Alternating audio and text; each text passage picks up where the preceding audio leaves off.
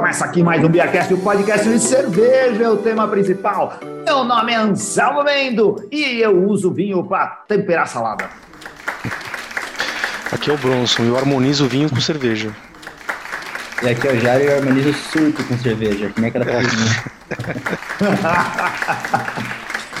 Ah, queridos ouvintes, estamos aqui numa edição especial, porque um horário não muito comum de gravação do Beercast, uma gravação vespertina em dia de semana, para atender e poder aproveitar os horários livres do Jairo, um cara muito requisitado, tanto no mundo profissional do trabalho, como no mundo da cerveja e coisas afim. Ele topou bater papo com a gente, sugeriu um tema algumas semanas atrás, é, e a gente topou entrar nessa aventura, né, Carlos Bronson?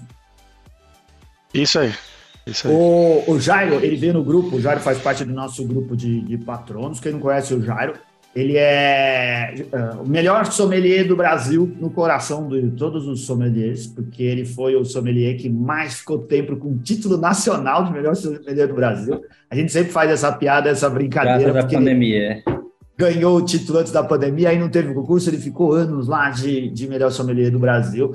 Mas, ó, ó, ó por, além de você ter sido o melhor sommelier do Brasil, Jairo, por pontos, na tabela, por pontos, você é o primeiro lugar da lista, com certeza. Porque esse acumulado, sabe? Aquele, aquele ranking, o ranking da CBF das, das cervejas. É tipo, é o ranking da... Do, ranking da, da FIFA. Que acumula... Da, da TP, da TP. Isso, isso, isso. Aquele outro instituto suíço lá que faz estatística do futebol. Você está em primeiro lugar como sommelier do Brasil. Obrigado. O Jairo, ele chegou no, no, no, nosso grupo de patronos lá e fez a seguinte proposta, meio na brincadeira. Vamos fazer o podcast mais, mais curto do mundo? E a gente falou, vamos. Aí ele falou, é assim. A pergunta é: cerveja harmoniza melhor que vinho às refeições? E a resposta é, Jairo? Sim. Tá bom. Obrigado, gente. Obrigado, boa noite, tarde. Obrigado. E Falou, até a semana que vem com mais um Beercast.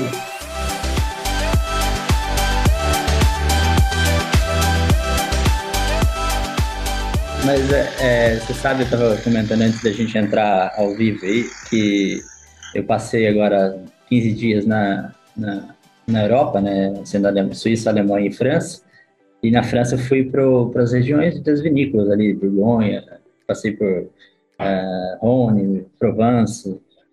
E olha, eu balancei, viu? eu, a, a, resposta talvez seja talvez, mas enfim. Mas brincadeiras à parte, é, são dois mundos fantásticos, né?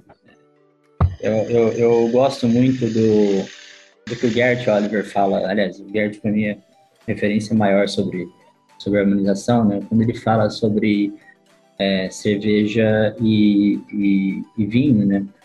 E compara as duas bebidas em termos de, de potenciais de, de, harmonização, inclusive em campos que o vinho tem reconhecidamente aí, é, é, por status ele está mais presente, né? E, e, se a gente pensar na, nas diretrizes, né, se pensar na, na estrutura de, é, de uma harmonização técnica, tá? É, a gente tem no, na cerveja e no vinho, os aromas e sabores, na cerveja muito mais presentes, né? Quando a gente fala de aroma de ésteres frutados como banana, não são sugestões, é uma bananada na cara de uma Weizenbier, né? É, quando a gente fala de, de, de, aromas cítricos de lúpulo, não são sugestões, né? Também são, a gente fala de outras intensidades. Então, isso acaba é, é, é, fazendo com que a, o casamento, a maridade, ali, o pairing seja é, mais, mais fácil de acontecer. Né? E além, além disso, né, é, quando a gente fala de harmonização, a gente está falando de, de equilíbrio e diálogo. Eu falei um pouquinho de, de aromas e sabores, a gente está falando de diálogo. Né? Quando a gente fala de equilíbrio, a gente está falando de força, né? de equilibrar gorduras dos pratos. Né? E os os principais elementos para equilíbrio de, de forças são álcool, acidez, carbonatação e amargor. São os quatro elementos que a gente usa para limpar o paladar. E se você pensar no vinho, álcool, beleza, tem álcool inclusive superior à maioria das cervejas, né? apesar de a gente ter cervejas que, tem, que atingem graduação alcoólica aí de 12, 15%, né? e até mais, mas dentro dos estilos mais convencionais, a gente está falando aí de uma barley wine, tá, tá, pode estar girando em torno de 12, né, que é uma, uma, uma, muito parecido com o perfil do vinho. É, carbonatação é, a exceção dos espumantes né, do, do, do mundo do vinho, é uma, uma, uma, uma coisa exclusiva da, da cerveja. Né? É, quando a gente fala de acidez, vinhos têm acidez, né? 100% dos vinhos têm, têm uma acidez, os vinhos brancos vezes têm uma acidez até mais marcante, mas a acidez da cerveja, quando a gente pega uma cerveja, uma wild, uma cerveja de fermentação mista, ela é, é mais ácida às vezes do que um vinho. É, sensorialmente falando, não estou falando de pH, tá? Pode ser que o pH seja até diferente, mas estou falando de sensorial. E amargor, né? bem conhecido do amargor do lúpulo, que a gente tem diversas intensidades, no, no, no, no, no vinho você tem os taninos, que são polifenóis que têm é, uma sensação de amargor, mas é muito mais sutil do que uhum. um, um, próprio amargor de lúpulo. Então, se a gente está falando, de novo, a exceção dos espumantes, carbonatação é cerveja, né? amargor muito mais presente na cerveja. Então, você tem muito mais potências, né? para equilibrar uma, uma refeição do que no próprio vinho. Né? Então, esses quatro pontos, né? E eu sou muito, sou muito do, do, do tripé é, carbonatação, acidez e álcool, né? que a gente fala aí de cervejas é, ácidas complexas, né? Que é uma coisa que eu costumo fazer muito de harmonização, porque não é porque é fácil, é fácil harmonizar com essas cervejas, porque ela tem esses três pontos, né? Não tem o amargor, porque o amargor geralmente briga com a acidez, né? Então, você tem, usando esses três pontos de equilíbrio aí, de, de corte e de, de equilíbrio de forças, cara, o resto é só procurar o diálogo, né? Ou uma complementação, uma semelhança, um contraste. Então, acaba sendo, é, é em termos de, de, de, vantagem, né? Acaba sendo mais fácil harmonizar cerveja com gastronomia do que vinho. É mais fácil até para os leigos. No entanto, né? É, uma das melhor, a melhor harmonização já fiz até hoje é com vinho. Vamos contar nessas histórias. É, Como... Eu acho que também tem a questão de contexto, né? Eu acho que a harmonização claro. tem muito com você não está fazendo uma, uma harmonização científica, né? Fazendo testes no, no, laboratório, ver o que harmoniza melhor. Normalmente você vai considerar a experiência da harmonização dentro de um contexto específico, né?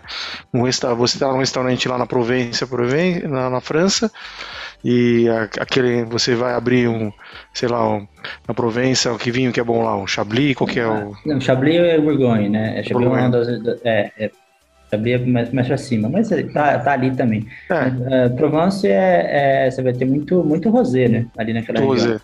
É. Um rosé com uma, com uma é cultural. Uma, uma, salada com, com, camarão, uma coisa assim. Quer dizer, uma harmonização ali. Uma cerveja talvez não caísse tão bem naquele momento, porque você está dentro do processo. Né, você está é, naquele momento no lugar em que o vinho faz parte da cultura deles. Você está no restaurante, talvez a carta de cerveja não seja tão boa. E você tem experiência local ali, né? Então o contexto Sim. também acho que ele acaba pesando nisso, né? A cultura, o contexto, né? É, o, o, para a gente falar para mais leigos ainda, o Bronson, você quer dizer assim, se a gente estiver comendo no McDonald's, a harmonização tem que ser com Coca-Cola, porque a gente está dentro do contexto dos refrigerantes? É, não é só. É, o contexto tem a ver com o, é, com o momento que você está tá consumindo aqui. O contexto né? das batatas é. fritas o, e coisas assim. O, o contexto e a companhia eles são tão ou mais importantes é o elemento de harmonização do uhum. que propriamente a harmonização técnica. Eu falo muito disso.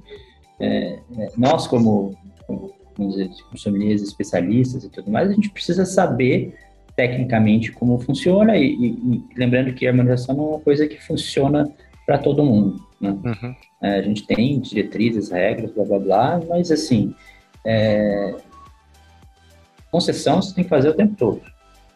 Né? E eu acho que é, é, importante levar isso em consideração, culturalmente falando, é, local, às vezes tipo, o próprio público, as suas próprias companhias, é, é, às vezes não tem aquele repertório daquela cerveja ou daquele vinho, o que é que seja. É, às vezes é melhor explorar uma coisa mais conhecida, numa zona de conforto. Você pode sair da zona de conforto, tipo, depende do lugar, né? Senão você pode estragar uma experiência. Né? E as, tanto a cerveja quanto vinho, eles vão servir ali como não numa harmonização, o protagonismo das pessoas, né? É da convivência, é da ocasião. Cerveja e o vinho, ou qualquer outra bebida, seja ela fermentada ou não, elas estão ali como um lubrificante, né? Vai funcionar melhor tecnicamente de uma, de uma maneira ou de outra, sim, mas isso não é o mais importante. Né? Então, é, acho que essa é a principal mensagem quando a gente fala de harmonização é, é, é o Diego usa muito isso para falar sobre cerveja ácida completa, o Diego da Coisa Linda fala que não tem regra, né? É, ele fala isso, mas ele tem um embasamento técnico fodido. Né? É, eu gosto de falar que tem regra, mas tipo, você pode fazer aquela, aquela flexibilização a qualquer momento e tudo bem, né? Você pensa em, pô, brasileiro consome feijoada. Feijoada com American Lager e, e com hum. caipirinha, né? Pilsão mainstream tá tudo bem, né? Harmoniza tecnicamente? Não. Mas, e aí? Mas no contexto, na cultura, e culturalmente tem tudo a ver, né? Então, a então a gente pode dizer que harmonizações são uma, uma expressão social, que ela vai além do, do químico e biológico. Eu, eu, acho que sim, eu acho que sim, eu acho que é não só isso, né? Mas é, ela, ela acho que o, essa expressão social ela sobrepõe ao técnico.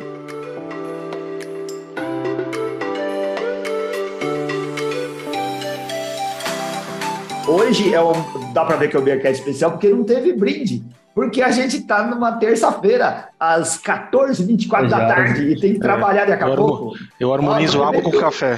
Ó, oh, é. o Bruno está bebendo café, eu estou bebendo água. E o. o, o já não está bebendo nada porque eu esqueci de pegar o café antes de começar e eu não vou levantar da mesa porque a gente está com um horário bem restrito. É, é estamos correndo aqui para fazer o programa. Isso aqui é podcast de pai, tá? Pai só pode gravar, porque. Tem que é participar um do podcast é um do, do Gustavo Passi, o nosso antigo é, hoster aqui do, do Beercast, que ele tem, como que é? O Babycast? O Babycast. É, você tem que ir lá participar para contar a sua experiência aí de pai, ô, ô Jairo. Vou conversar isso com o Gustavo. Uma, mais um podcast para você Cara, participar. Me, dá, me dá mais um tempo, vai. Deixa que eu já ir para a escola. Quando ela for para a escola, eu já eu acho que talvez eu. Que, que eu idade que é a Chloe tá? Ela vai fazer seis semana que vem, cara. Semana que vem. Uhum. Semana que vem. Nossa. Seis não, desculpa. Desculpa, seis não. Dia seis ela vai fazer um ano. Dia seis. Edita... Ah, cresceu rápido. Né? É, edita é, aí, por favor, Renato. É, da cabeça isso, dos pais. Mas a, a confusão é, é, falta de sono. Uhum. Quando a gente, Você a gente ainda tá tem... acordando muito? É, ela acorda uma, duas vezes por noite, né? É, eu tenho uma pessoa que três vezes por noite passa a noite com ela, então aí tipo, me alivia, mas as outras quatro noites são minhas.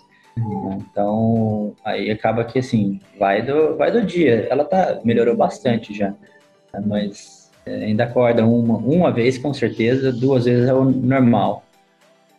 E assim, acorda e volta a dormir, tá? Mas é o suficiente para bagunçar o meu sono também. É isso, por isso que a gente começa a esquecer das coisas, falar as coisas trocadas. Até aquele, ainda, aquele, aquele tá aqui do meu lado, ela que me corrigiu. Falou, seis? Tá louco? Agora você esqueça também, já que você tá nesse momento de esquecimento, esqueceu qual foi a melhor harmonização que você fez na sua viagem recente pra Europa? Na viagem? Puta, cara, é difícil falar. Eu, eu, basicamente eu só tomei vinho, tá? Fora a Alemanha, a Alemanha eu bebi bastante cerveja. Na, na Alemanha eu fiz uma harmonização é clássica lá do, do do Augustiner, né, no Augustiner no, no Keller, né, que é um mas de Dunkel com o joelho. Né? Em termos de intensidade, às vezes falta um pouquinho, tá? De, de, de equilíbrio de força, que o joelho é mais gorduroso que uma Dunkel suporta. A Dunkel, e a Dunkel é. tem um pouco, o alcoólico também é mais baixo. É, 5 né? alguma coisa, 5,2, né? Só que tem carbonatação, mas as notas é, de aroma e sabor são muito semelhantes, né? Você tem pão tostado, caramelo, é, um toquezinho de chocolate, tudo vai super bem com a carne de porco no joelho. E tem ainda um dulçor ali que equilibra o chucrute. Então, isso, e assim, aquela Duncan estava perfeita. Era, foi um, era um lugar super bonito, super descontraído, assim. É, nossa, é, foi uma, uma harmonização com cerveja muito gostosa, né? super clássica também, que o pessoal faz direto. Né? Com vinho, cara, é... Nossa, bebi muito, muita cerveja, muito, muito, muito vinho diferente. Não, não também em refeição.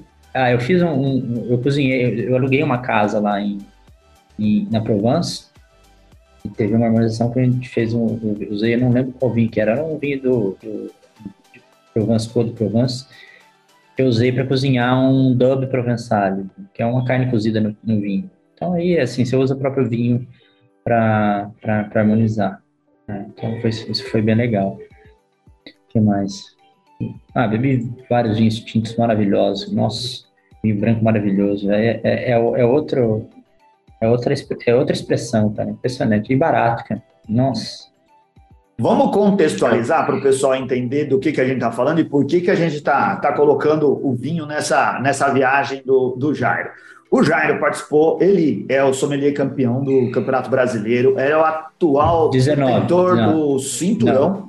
É, 19. Isso, mas o, o, cinturão atual, o atual, é, o atual é, mas o atual é, era o Gui. Cê, né? É, então, não, você passou para frente. Você era até o campeonato desse ano. Isso. O, disputou e o e o, o título passou para frente, né? Saiu da, da cintura do, do Jairo e foi Isso. adiante. É, agora mais o Jairo, ele se classificou entre os 10 melhores sommeliers do Brasil no concurso brasileiro. Isso dá direito a uma vaga no Campeonato Mundial de Sommeliers, que se realiza todo ano na Alemanha, que uh, também parou por causa da pandemia, certo, Jair? Cada, cada, cada, parou por conta da pandemia, mas ele é cada dois anos. Ah, cada dois tá? anos. É, tanto que o brasileiro também era no começo anual, ele passou a ser. É, em, ele era anual até 17, foi 16, porque 16 a gente foi o Salamura, 17 o Pelizon, Aí 18 não teve, porque ele passou a casar uh, bianual com o Mundial. Entendeu? Então passou a ser bianual. Aí 19 fui eu, aí 21 não teve por conta da pandemia, estendeu-se para 22, que foi o, o Guilherme.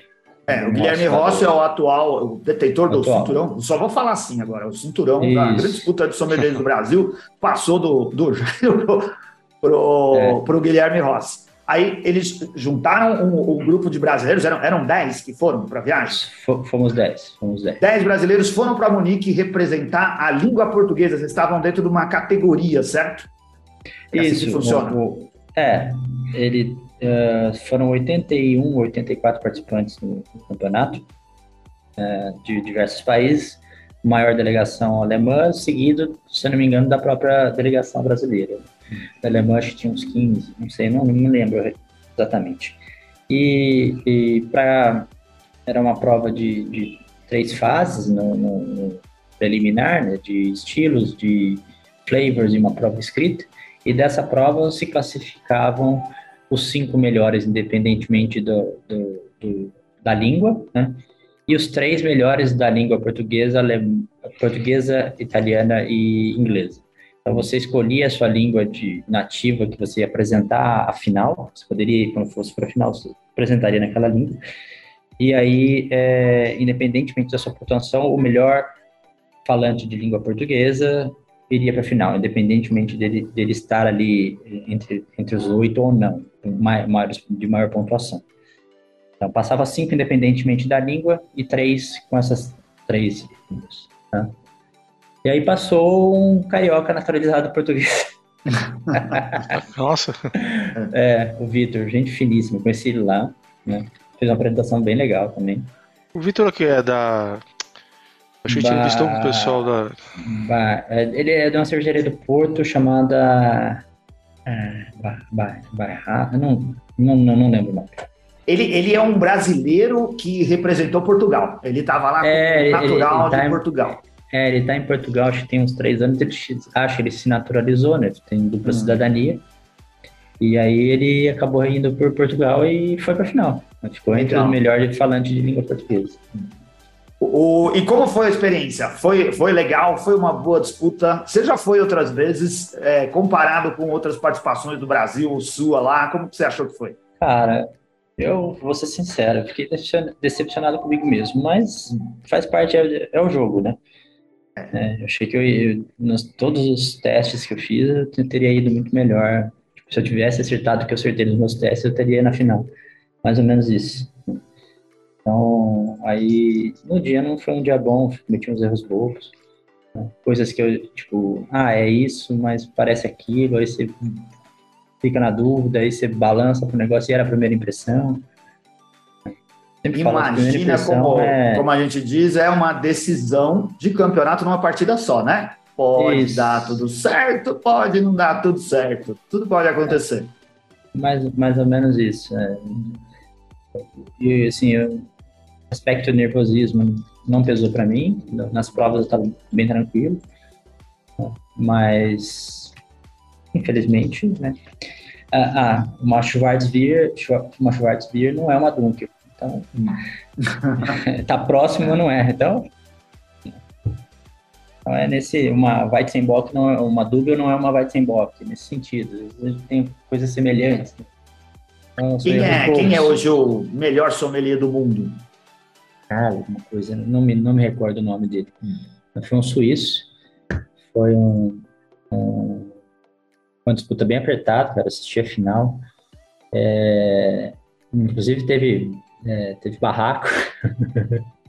Sério? Barraco? Sim, sim. Foram, foram três, assim, é, nos outros. A gente quer essa parte da fofoca. É. Conta aí os bastidores, que isso daí que é legal. É, não tem nada a ver com o tema, né? Mas tudo bem, vamos, uh, estamos aqui mesmo. Não, a gente vai voltar, é para depois a gente chega tá. no vinho de novo.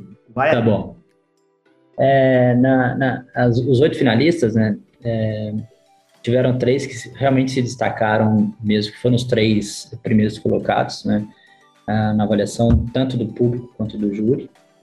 Uh, em, em, terceiro ficou um holandês que fez uma apresentação pragmática, técnica perfeita, seguríssimo, assim, foi lindo de ver.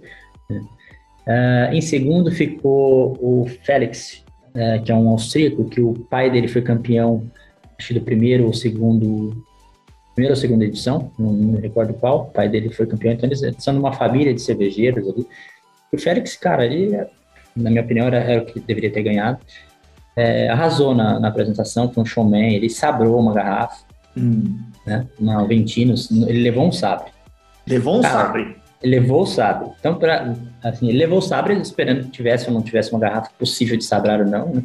Se tivesse uma garrafa muito pequena, talvez ele não, não o fizesse. Não, também ele podia intimidar os juízes, que é algo é, que talvez... É, exatamente. Pudesse é, era, e assim, eles, porra, ele teve, teve coragem, né? Para é. sabrar uma, uma cerveja como uma Ventinos, que é de tampinha, né? Sim. É, e deu certinho? Sabrou direitinho? Deu, deu certo, deu certo, super é. certo. Assim, a apresentação foi é, muito é, empolgante, né? Foi, foi gostoso de ver a segurança deles, é, toda a performance, né? E performance era uma coisa que contava 40% na nota. É isso que é. Então, é, é, é, isso, ele ganhou mais pontos por Sabrar. Se você tivesse na hora lá falar, quer saber, vou abrir a garrafa no dente, isso ia contar bons pontos para você? É... Então. Se não criasse nenhum constrangimento. Não, então, não porque do ponto de vista sanitário não é uma coisa muito. né? Você pensa que você vai servir alguém. Né? Não é assim mesmo. Entendi. Mas ali, ali no caso, eles estavam servindo só a si mesmo, o Júlio já estava com a cerveja na, taça. É, Cara, sommelier não é sommelier para si mesmo, né? É para os outros. Servir, como a Silene fala, é gente para servir gente. Então, assim, a sabragem faz parte um espetáculo. Né? É, a sabragem tem um, toda um, uma, uma, uma, história que não é bem... bem é, tem muito mito em, em, torno dela, não se sabe a história real, que se, era da, da tropa de Napoleão que abria os champanhe para comemorar, ou dos inimigos de Napoleão quando o derrotava. Existem essas duas versões. Né? E era feita com um sabre, de fato, com espada, né? Eu acho que a história correta é esquecer o abridor. Abrir esse ah, aqui. Pois é, pode ser, né? Ninguém sabe ao certo. E isso são as coisas que me encantam no mundo da, tanto da cerveja quanto da gastronomia, são as, as verdades e os mitos, é, os folclores. Hum. E aí, assim, é, do ponto de vista performático, que valia 40% da nota, a nota era 40% da, uh, da, da performance, 30% da variação sensorial da cerveja, uh, 30% da história, 10% sobre a harmonização e 20% do background da cerveja, ou seja, da cerveja do, do, estilo. Falar sobre a história do estilo, falar sobre a história da cervejaria ou do rótulo em específico. Né? Então tinha esses pesos. Né? Então, performance, que é uma coisa subjetiva, né? poderia ser performance o quê? Performance teatral, performance. Né? É, era o maior peso de, de nota. Né? No fundo, é assim, performance é você não, tá, você não vai tremer lá na frente, né? Você não tremeu lá na frente, já tá meio caminho, é, meio caminho andado. Tremer, gaguejar. É. E assim, todas as apresentações foram de alto nível, né? Hum. Foi muito, muito legal. Sério, é... uma, uma curiosidade, antes de você chegar no barraco aí do que aconteceu. É, os, quando você vai participar, você chega lá na, na rodada final, é, o pessoal já está levemente alcoolizado? Ou está todo mundo bem? Porque você evita para chegar bem forte lá no, no Não, ninguém está alcoolizado. Porque é. o consumo das cervejas que você tem no, no flight ali dos 10, você vai consumir, tem 50 ml cada um, 500 ml no máximo cerveja. Então, Serve para relaxar e ajudar o pessoal na, a se apresentar? Ah, é, eu acho que não, cara. Eu acho que hum. é muita adrenalina ali, isso passa rapidinho, né? E outra, a prova dos estilos, ela é, começa às 9 da manhã, das 9 às 9h45. Depois você tem a prova de flavors às 11 horas da manhã, também você consome um pouquinho. Né? Você não consome um litro de cerveja de manhã. E a apresentação começa às 3 da tarde. O álcool já foi todo processado. Você almoça. Eu vi uma galera bebendo entre, entre a divulgação do resultado de quem ia para a final e o, e, o, e o fim da competição, né? Mas aí, assim, eu acho que é, vai de cada um. É, eu acho que uma dosinha de uísque ali serviria bem. Era aí que eu queria chegar. cerveja Como que o pessoal se prepara para estar tá relaxado?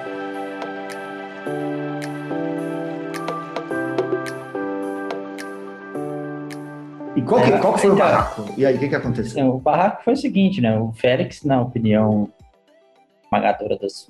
Pelo menos assim, no que eu conversei com as pessoas, para todos, inclusive para mim, o Félix deveria ganhar, porque a performance foi é, superior aos outros, apesar do que o suíço tipo, deu uma aula sobre Salvator, era a cerveja dele da final, e coisas que eu aprendi né, na apresentação dele.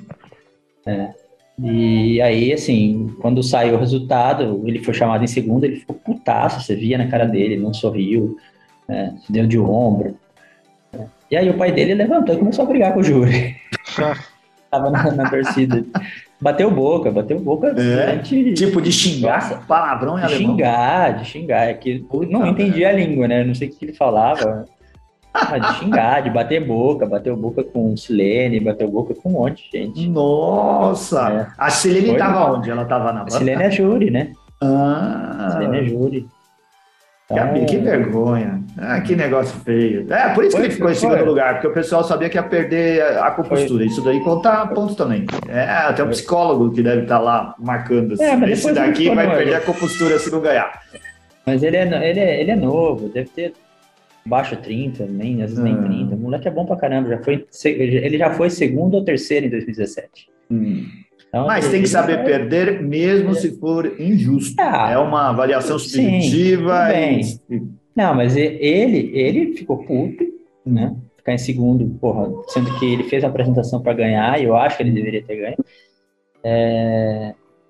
Tanto eu estava trocando até mensagem com o Pelizon na época, na, na hora de divulgar, né? Falei, cara, o, se o Félix não ganhar, eu vou ter que correr pelado, vou correr pelado. Aí na hora que saiu o resultado, o Pelizon me escreveu. E aí? ah, estávamos todos esperando. Essa é a promessa que a gente faz quando tá bêbado. Começa é... com o concurso de cerveja e acaba como a apuração do desfile da escola de samba aqui no Brasil. Isso. É, foi um barraco europeu. Tá vendo? Não é só aqui. Aí, Mas no assim, final deu tudo certo. Não, deu, deu. Assim, eu entendo ele. Eu, no lugar dele, da apresentação que ele fez, eu ficaria puto também. Mas, é, é quem, não, quem tava errado era o pai dele. O pai dele não tinha que se meter, né? Enfim. Uma grande experiência e isso é muito legal. Deve ter uma cobrança pesada ali, ó. Eu já ganhei, você tem que ganhar também. É, pode ser, pode ser. Isso é uma tradição de família, né? É. aqui, posso te tirar no testamento se você não mantiver a, a ordem das, do, do nosso poder. Ô, Jair, a gente espera que você esteja de novo participando do próximo brasileiro e vá de novo para o Mundial para trazer essas vitórias para a gente, viu? Você, você, é um cara que presta atenção nos detalhes, isso é muito bom quando a gente quer saber uh, uh, o que rolou lá por trás. Tem que, tem que a gente um acaba tendo acesso de verdade, né? Falar um patrocínio. Sendo patrocinado, eu vou pensar Vamos atrás disso. Vamos procurar um patrocínio aí para você fazer essas coisas. Mas então. aí uma vaquinha. Vamos abrir o, lá no Apoia-se. Vamos abrir Isso. aí ó, uma vaquinha virtual para juntar dinheiro para levar o Jair. Apesar que, ó, então, aí chegando de novo a vaca fria, isso daí era tudo para criar o contexto, para dizer assim, para afogar as mágoas do, da passagem do Jairo pelo Mundial de Sommelier de Cerveja, ele falou: quer saber? Vai ferrar a cerveja, eu vou me afogar no vinho agora. E aí você saiu e foi para a França, certo? Ah, mas aí já era por conta própria. Sim, por, tava, por conta própria eu fui em tudo, tá? Ah, você pagou a sua própria. passagem e tudo mais. É, tudo, tudo. Não hum. tem, não, não teve. A gente tentou fazer algumas. Buscamos alguns patrocínios, mas hum. é, não fomos bem sucedidos. Teve uma pessoa que fez vaquinha, hum. conseguiu uma grana, né? Aquelas crowdfunds, mas é, aí a, a, é por, conta, por nossa conta. Né? Eu, assim, já, já, já, já, planejava me afogar no vinho, independentemente do, do sucesso ou fracasso do, no, na Alemanha. Já era, uma, já era um plano, né? E qual caminho que você fez? Você foi para a França? Eu fui, eu cheguei Suíça dois dias, dois dias aí fui para Munique, que foi para o campeonato por três, três noites, né? Aí na noite do dia 11, que foi o dia do campeonato, no dia seguinte eu saí de trem, fui para Borgonha. Hum. na Borgonha eu passei duas noites, depois desci quatro noites em, em, na, em Provence, aí perto de Avignon. Depois subi duas noites em Provone, ali em Lyon. Foi esse o, o rolê do vinho. Esse daí foi um, um, um rolê eh, planejado? Você estava lá por causa dos vinhos? Já tinha lugares para visitar e essas coisas todas? Foi, foi, foi. Já, eu gosto, assim, quem me acompanha sabe que eu gosto muito de gastronomia francesa. Sim. E se você pensar é, em termos de gastronomia francesa, é, o sul da França ali, o, aquela região Bourgogne, que não é bem sul, né? Bourgogne, Rhône e Provence, é assim, é o berço, né? É o berço da gastronomia francesa, ali tem, tem muita coisa que vem de lá, né? Tanto insumo, matéria-prima de, de, trufa, de, de foie gras, uh, cassoulet, que está mais ali pelo lado esquerdo, que é Carcassonne, uh, Boulabassi, que tem Marseille. Então, você pensar em pratos típicos franceses, eles estão todos ali, né? harmonizados com vinho, né? Diga-se de passagem. Quando, e bem, quando... bem harmonizados com vinho. Para você perceber essas nuances da, da relação do, do Jairo com a, a comida e com a gastronomia, sigam ele nas redes sociais, entra lá no Instagram do Jairo, no final ele vai passar todos os links, mas procura por Jairo Peneto lá, você Não, vai, é. vai perceber o, como que, que ele se envolve com isso. E além de tudo, é um excelente fotógrafo, porque além de fazer uns pratos que parecem ser. É, é Parece, né? Tudo. É, né? é, exatamente, mas a mídia social é para isso mesmo. Né? É, para isso. Boas fotos. É. Boas fotos. E aí, ó, pra, e essa viagem, ela, ela te ajudou a responder a pergunta inicial do nosso programa ou criou mais confusão na cabeça? Criou e juntando essa, deixa eu perguntar outra. Um sommelier de cerveja pode também ser sommelier de vinho? Ele pode ser das duas coisas e ser competente dos dois modos? Uh, vamos lá. Respondendo a sua primeira pergunta, é, realmente, é, quando a gente vai para essas regiões é, vinícolas, essas regiões que têm esse forte apelo é, cultural, gastronômico, tudo mais, voltado à região do, ao, ao vinho, é, fica difícil, porque olha, eu, eu bebi e comi muito bem lá. Muito bem mesmo. E vinhos maravilhosos, que eu não beberia aqui no Brasil por conta de, de, de valor, né, de custo, que é proibitivo. Lá, assim, totalmente acessível. Para você ter uma, fazer uma comparação boba, tá? Um, um Petit Chablis. Não vou falar de domínio, não vou falar de, de, de, de diferentes propriedades, né, vinícolas, um Petit Chablis lá custava Chablis normal, que é um vinho, ok, de combate lá, 7 euros. Hum. 6 euros. E aqui no Brasil custaria quanto? Aqui custa três vezes mais, quatro vezes mais. Hum. Tá? E eu tô falando de um vinho barato. É, um vinho acessível aqui, vai uns 150 reais. É, é, é, vamos lá, guardadas as devidas proporções. Sim, sim, sim. Para o pessoal, para a bolha da classe média, é um vinho acessível, tá? É, isso lá custava 40, né? Hum. 35. Isso então, são vinhos que eu nem tomei, porque eu estava buscando os outros vinhos, os, os Premier Cruz, os Grand Cruz, hum. que eram vinhos um pouco mais caros, que aqui custariam mais de mil reais, e lá você pagava nem um terço. Então, era coisa que você tipo, e assim, é, é um mundo totalmente diferente. A, a aprender, eu, eu, pedi dicas para o René Aduana sobre, sobre aquela região, porque ele já morou lá, estudou lá. É, e ele me, ele me mandou, ele me mandou um podcast de áudio, tá? eu tenho gravado aqui que eu vou ter que voltar para lá só para só fazer as coisas que ele me pediu para fazer. Né? No final, ele estava quase comprando a passagem para ir junto comigo. Estava relembrando, assim, das, das, dicas que eu pedi.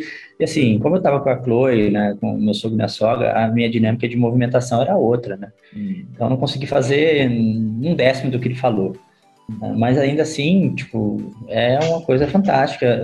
A expressão de terroir, quando a gente fala de terroir, terroir para lá, terroir para cá, você vê ali no, no, em 200 quilômetros uma diferença gigantesca de terroir no vinho. Né? Você vê uma expressão do Chablis totalmente mineral, fruta tropical. Você vê um, um Montrachet, um, Merceau, tipo, já é quase um vinho, é um vinho branco quase parecido com tinto. Né? Falando de, de e sim, é a mesma uva, é a Chardonnay. Né? Então você vê essa, totalmente essa, essa, essa mudança, né? Claro, tem processos envolvidos também, envelhecimento em barrica ou não, inox, mas enfim, é, isso é muito legal de explorar, né? E eu explorei pouquíssimo, eu fiquei duas noites na, na, na Borgonha e depois eu fiquei na, na, mais em Provence, onde eu estava numa casa e consegui, tipo, uma cozinha legal, consegui cozinhar lá, porra. Aí você vai no mercado, você, porra, você vai ver um confit de canarna, um confit de pato, sei lá, custa para quatro pessoas 30 reais por cabeça. É. Aqui, isso, isso comprar para fazer, né? É. É. E outro detalhe, né? Que é a qualidade dos ingredientes, né? Diz que é Exato. É, você tá ali no. A criação tá ali do lado, entendeu? É. Diz que então, a diferença da, da, gastronomia é, francesa para muitos outros lugares é justamente a qualidade dos ingredientes que eles usam. Né? Uhum. Não tem como manteiga, você comparar. E né? manteiga, né? É manteiga, manteiga, tudo. Não, e, e manteiga. Eles, só usam, eles usam é. manteiga em tudo. É o segredo da. O, o Fernando Carvalho, que foi meu professor, dizia que o segredo do cozinheiro medíocre é a gordura, né? Era essa frase. É, eu uso muita gordura, cara. É, de fato, fica, tudo fica bom, cara. Pega um frango e, coloca, e, e abre a pele dele, enfia a manteiga no meio e, e assa. Você vê, eu faço isso direto. É outro, é outro frango, cara. É, frango. Então essa sua experiência até de você cozinhar lá em Provence. Ah, puta, isso foi legal pra caramba, cara. Harmonizando com os vinhos locais, com os vinhos que você conseguiu é. ter uma, que são acessíveis lá, né? Sim. Isso te dá uma balançada nesse pensamento de harmonização com cerveja. Como é? Porque... Então, é, eu tive experiências memoráveis, né? Eu acho que a harmonização é isso, você criar experiências memoráveis é, é, indica uma harmonização de sucesso. Ah, os, os comensais eram a, a, própria família ou você, você viu franceses também? Já? Não, própria família, própria família. Ah, tá. a gente quer saber o nível da régua aí desse negócio, viu? Não, você pode. Pergunta para a Kelly, a Kelly é crítica. Ah, não. É que eu nunca eu quero comer sua comida. Já falei, tô esperando o seu restaurante, cara. Eu vou ser um dos primeiros a sentar lá para comer. Ou ah, mas se, se... eu for, você pode apostar que se eu for dono de restaurante, você é dono, não você chefe, não. Ah, não, mas você de... vai ser responsável pelas coisas que estão lá. Esse, né? esse negócio de, cozinha, de cozinha é, é, duro, cara, é, é, é militar. É, é militar. É, duro, é duro. Mas, Ono, ó, deixa o Beercast fazer um Beercast Tour na sua casa, a gente faz um jantar harmonizado quando a Chloe for maiorzinha, e aí a, a gente, a gente faz ou eu faço? Você Não, pode? você faz, a gente ah. contrata você para fazer um jantar harmonizado do Beercast. Tá bom, vamos marcar.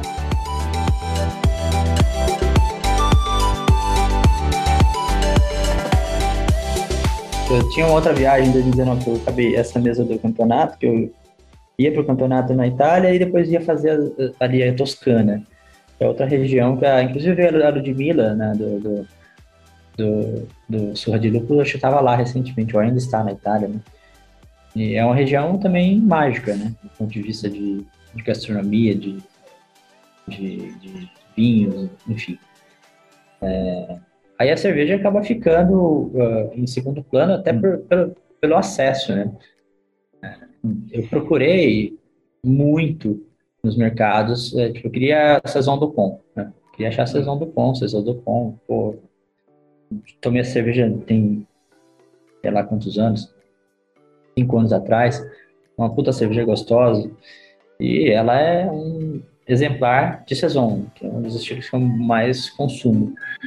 Mas, cara, não achava, né? Então, assim, aí, aí era de opção de rótulo, você fica, ficava meio rendido, aí você ia para os vinhos, obviamente, você, tipo, vinhos com aquela inúmera opção, né? Incontável opção. Então ficava meio nesse sentido é, de que também o contexto me levava para o mundo do vinho ali para fazer essas harmonizações. Muito bom. Essa, então, essa sua nova experiência pelo sul da França fez você balançar, então, na resposta inicial para a pergunta do programa? Então, eu ainda defendo que, do ponto de vista técnico, a cerveja tem mais elementos que tornam a harmonização mais fácil. No entanto, assim, a resposta mais adequada para a pergunta é depende. Depende de onde você está, depende com quem você está, depende do que você tem acesso, depende para quem você vai cozinhar, ou, ou, no caso você vai num restaurante, quem te acompanha. É, acho que tudo depende, assim. Aquilo que a gente começou, é, no, começou a falar no, no, início do programa. Né? É, né, é, é que eu comentei também, né? É, eu ainda não respondi a sua segunda pergunta, né, mas é, Isso. voltando, falando do um pouco do, do, de harmonização memorável, a, a, harmonização mais gostosa que eu já fiz até hoje foi com vinho, hum. que foi mais especificamente vinho, charuto e chocolate. Olha só! Então, um, um chocolate 70% de cacau, um HP, um HP, um, um Upman Half Corona, que é um charuto cubano de média para baixa fortaleza, e um vinho do Porto. Uhum. Só, sólido, líquido e gasoso, puta, que maravilhoso. Uma das harmonizações que eu mais gostei de fazer. E, e né? é, uma, uma, é uma harmonização clássica, vamos dizer assim, para. De... É, eu, eu aprendi com ela no, no curso de sommelier de charutos, né? Então, hum. e foi uma coisa que eu fiz no curso, falei, nossa, fazer, fiz em casa de novo, falei, puta, é, é bom mesmo é gostoso. Né? Para quem gosta de charuto, né? É, é, que tem todo um rito, né? Tem todo um, um tempo a ser, a ser despendido nesse, nesse rito de fumar um charuto, que é uma coisa que eu não faço tem um ano por conta de falta de tempo. Mas eu, eu não comprei fumo, um, não fumo charuto, mas o charuto é, é, é, também é uma, é uma expressão cultural e social, né? Você tem todo Com um certeza. para fumar é, você tem, é, fazer É tempo, né? Você tem charutos de fumada rápida de meia hora, 40 minutos, e charuto de duas horas. Então, assim, você tem que ter tempo e, assim, porra, você vai ficar duas horas fazendo o quê? Né? Você, às vezes você toma um destilado, toma uma cerveja, toma um vinho, conversa com os amigos, lê um livro, lê um, hum. sei lá o quê assiste um filme, enfim. É, tem todo um rito que eu acho muito legal do, da, do desse mundo. Aí vai pro, é fermentado também, né? lembrando que é uma, é uma folha fermentada, ah. então não está tão longe assim do, das bebidas como aparenta ser. Faz muito menos mal do que um, um cigarro comum, mas ainda assim tem que ser consumido com parcimônia. É. Mas é a harmonização que eu, que eu, que eu mais gostei de fazer até hoje.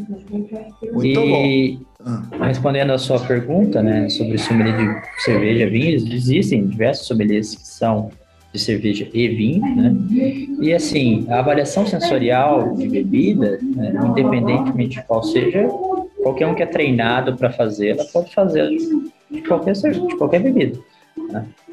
Ah, eu, quando você aprende sobre tipo, de onde vêm os aromas, da, seja fermentação, seja de destilado, o que é que seja, né? Uh, você faz avaliação sensorial. Né? É, tem algumas, algumas, nuances, né? Obviamente tem algumas nuances né, que você vai procurar no, no, no nuances é a palavra certa? Acho que é você vai procurar no vinho, você não vai procurar na cerveja, e, hum. e respectivamente. Por exemplo, você não vai procurar carbonatação no, num vinho, hum. né? Você vai, mas sensação de boca, você vai sim, vai ver a estrutura do, do vinho, corpo, né?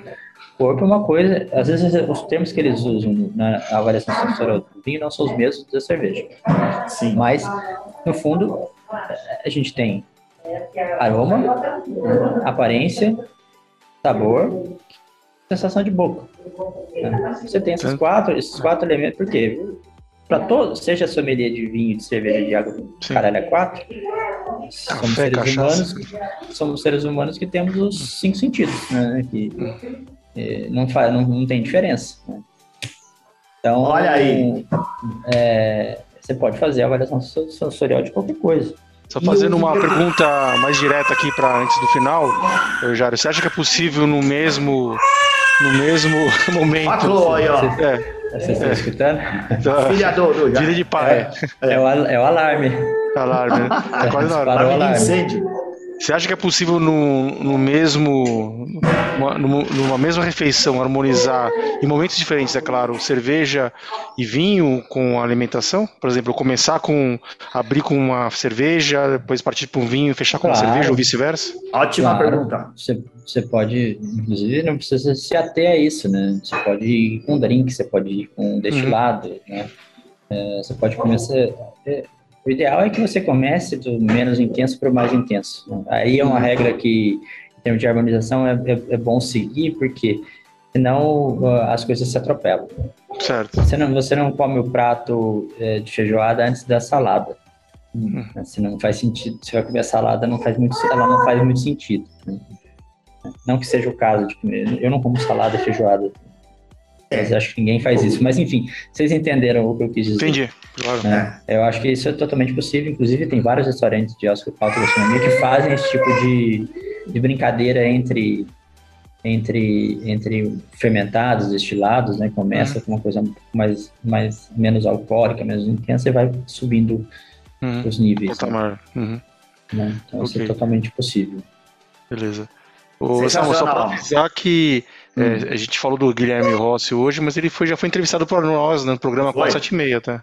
Isso, isso. Ele já participou aqui, é, já contando como foi a experiência dele de ter se tornado o campeão hum. brasileiro de sommeliers. Hum. É, a gente, ele, inclusive, ele fala a respeito disso, né? Sobre consumir outras bebidas alcoólicas. Ele diz que hum. gosta de tudo, ele gosta de vinho, ele gosta de destilados, ele gosta de bebida do modo geral. Uhum. e tenta se, se especializar e ser melhor na, na, uhum. na, avaliação de cada uma dessas bebidas, é muito legal de saber que o mundo é complexo, a gente não precisa escolher sim, uma sim. coisa só, né? Tudo pode se encaixar.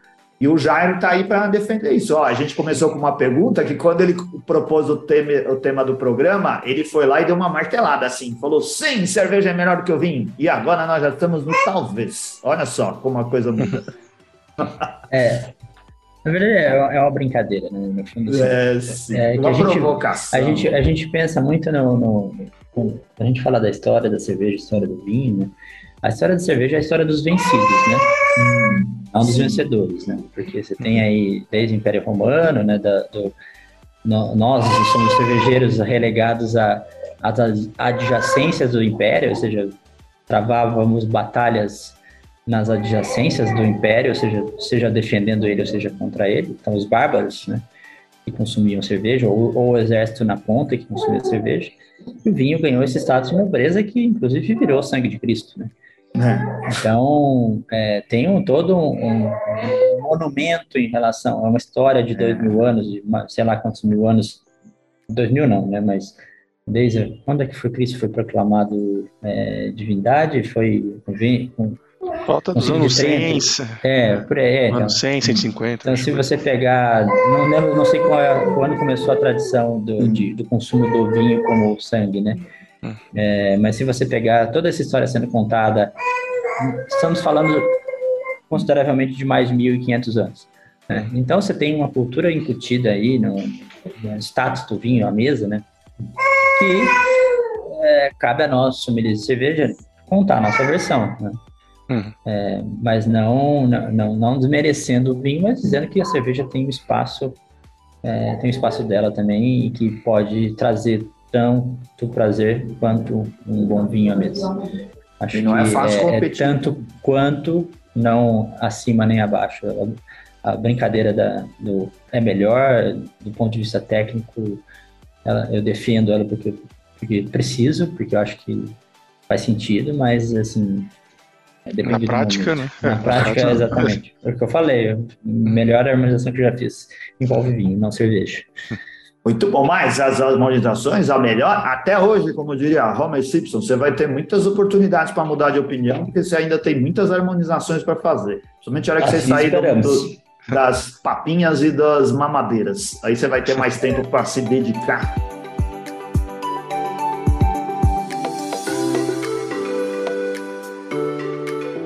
A gente agradece muitíssimo o Jairo, que sempre topa participar das coisas para a gente. O Jairo, uh, o, o, Bronson está aqui para confirmar isso. O Jairo é uma das personalidades importantíssimas aí do, do, do, universo da cerveja. Ele não é só um grande sommelier, ele não é só o cara que trabalha na divulgação do, da cultura cervejeira, ele está envolvido uh, em, em, fomentar isso dentro de associações, dentro de grupos. Ele trabalha num monte de, de frentes para ajudar a cerveja a caminhar e caminhar para um lugar bom no Brasil. E mesmo assim, ele está sempre disponível para bater papo com a gente, ajudar a gente em evento, contribuir no grupo, dar opiniões, dar dicas. E nós somos muito agradecidos, viu? Muito obrigado mais uma vez, Jair, por ter cedido seu tempo e batido papo com a gente. Obrigado, Jair. Obrigado, Bronson. É, bom, agradeço o convite aí para a gente conversar. É sempre um prazer falar com vocês e falar sobre cerveja. Né? Infelizmente, agora não estou bebendo cerveja. É uma coisa que costumo é, fazer, né? Falando sobre cerveja, não costumo falar de papo seco. Mas hoje, infelizmente, também caso pelo, parte, pelo horário e pelos meus compromissos, não pelo horário, né, mas mais pelos meus compromissos, compromissos, que eu tenho agora, é, tenho audiência, tenho reunião, então acho que não, não ia pegar bem. É. Eu tenho que botar aquele, aquela canequinha com a etiquetinha de chá e botar cerveja Isso. dentro. Ah, eu também acho que o problema sempre não são as horas, uh, mas é. sim a, a, os nossos compromissos. A gente tem uma foto clássica, Jair, não sei se você estava no dia. Se você quiser estar tá ouvindo a gente, quiser ser patrono do Beercast, é muito legal porque você ajuda esse podcast a pagar as contas. Você patrono, o Jair é nosso patrono, você vira um assinante do podcast e contribui mensalmente. Isso ajuda a gente a manter uh, as uh, condições para que esse conteúdo que a gente divulga aqui seja produzido. Uh, a gente tenta retribuir isso de várias formas, né? Criando evento, fazendo sorteio de cerveja, uh, tendo um grupo onde a gente conversa a respeito de cerveja, onde o Jairo faz parte. E um momento clássico no nosso grupo é num desses dias muito frios, lá do, aqui em São Paulo, Jairo. Alguém foi lá e botou uma foto, tirou uma foto de uma, de uma cachaça num copinho. Era o meio da tarde de um dia de semana. Né? Falou, tá muito frio, estou me esquentando. Aí um outro foi tirou uma foto da tela do computador segurando outro copinho de cachaça. Eu fui eu, isso. Aí eu também estou me esquentando. Aí o outro foi e fez igual, eu também fiz. É, foi, virou aquele cenário infinito, sabe? De uma foto, da foto, uhum. da foto, da foto, todo mundo no meio da tarde com seu copinho de cachaça. É o espírito da alegria do nosso grupo. Não é um... quando, é que, quando é que o programa vai pro ar? Vai, vai pro ar semana, semana que vem. Ah, tá. Eu ia fazer um convite, mas uh, eu, tenho, eu vou dar um curso de off flavors pela Bracerva esse final de semana, mas não faz sentido, né? Ah, mas, a gente divulga para os patronos e divulga no grupo. Acho que inclusive tem patronos, tem, tem patronos que estão é, inscritos. Passa já. lá no grupo, é. a gente divulga os patronos e divulga também na, é. na mídia social. As, as inscrições elas acabam é, amanhã, né? É um, um, um curso de off flavors né? pela Bracerva, lá na Tarantina. Esse é um curso que acontece com alguma regularidade? Vai ter de novo? A ideia, a ideia é ter, sim. A ideia é ter, mas a gente está fazendo, a gente está retomando, né? Os, os, presenciais da Abracerva, teve o congresso, né? Então a gente está retomando aos poucos esses eventos. Mas a ideia é. Siga o Jairo para você saber a respeito disso. Vai ter de novo, esse daqui já foi, mas Sim. E programa aí para os próximos. A Abracerva faz é. um monte de coisa. O Jairo tá lá, é um cara ativo lá dentro e um dos caras que mais manja dessas coisas no Brasil no mundo. Então aproveite, é uma grande no oportunidade. Ainda não, a prova tá ali para dizer o contrário, mas. Acho que eu sou o maior orgulhoso de falar que você é, é bom para caramba nesse negócio aí. Obrigado, Jairo. Obrigado, Jairo. Saúde para você, a família. Valeu, pra mais. valeu ouvintes. Tudo de bom para vocês. Obrigado, ouvintes. Até valeu. a próxima. Beijo. Até semana Beijo. que vem. Tchau. Ah, rede social, Jairo PN, né, Jairo? É, Jairo com Y, P de pátria de navio. Jairo PN. Vai lá, que as fotos do Jairo são sensacionais, você vê tudo que ele faz. Valeu, obrigado, tchau. Valeu. Um abraço. Um abraço.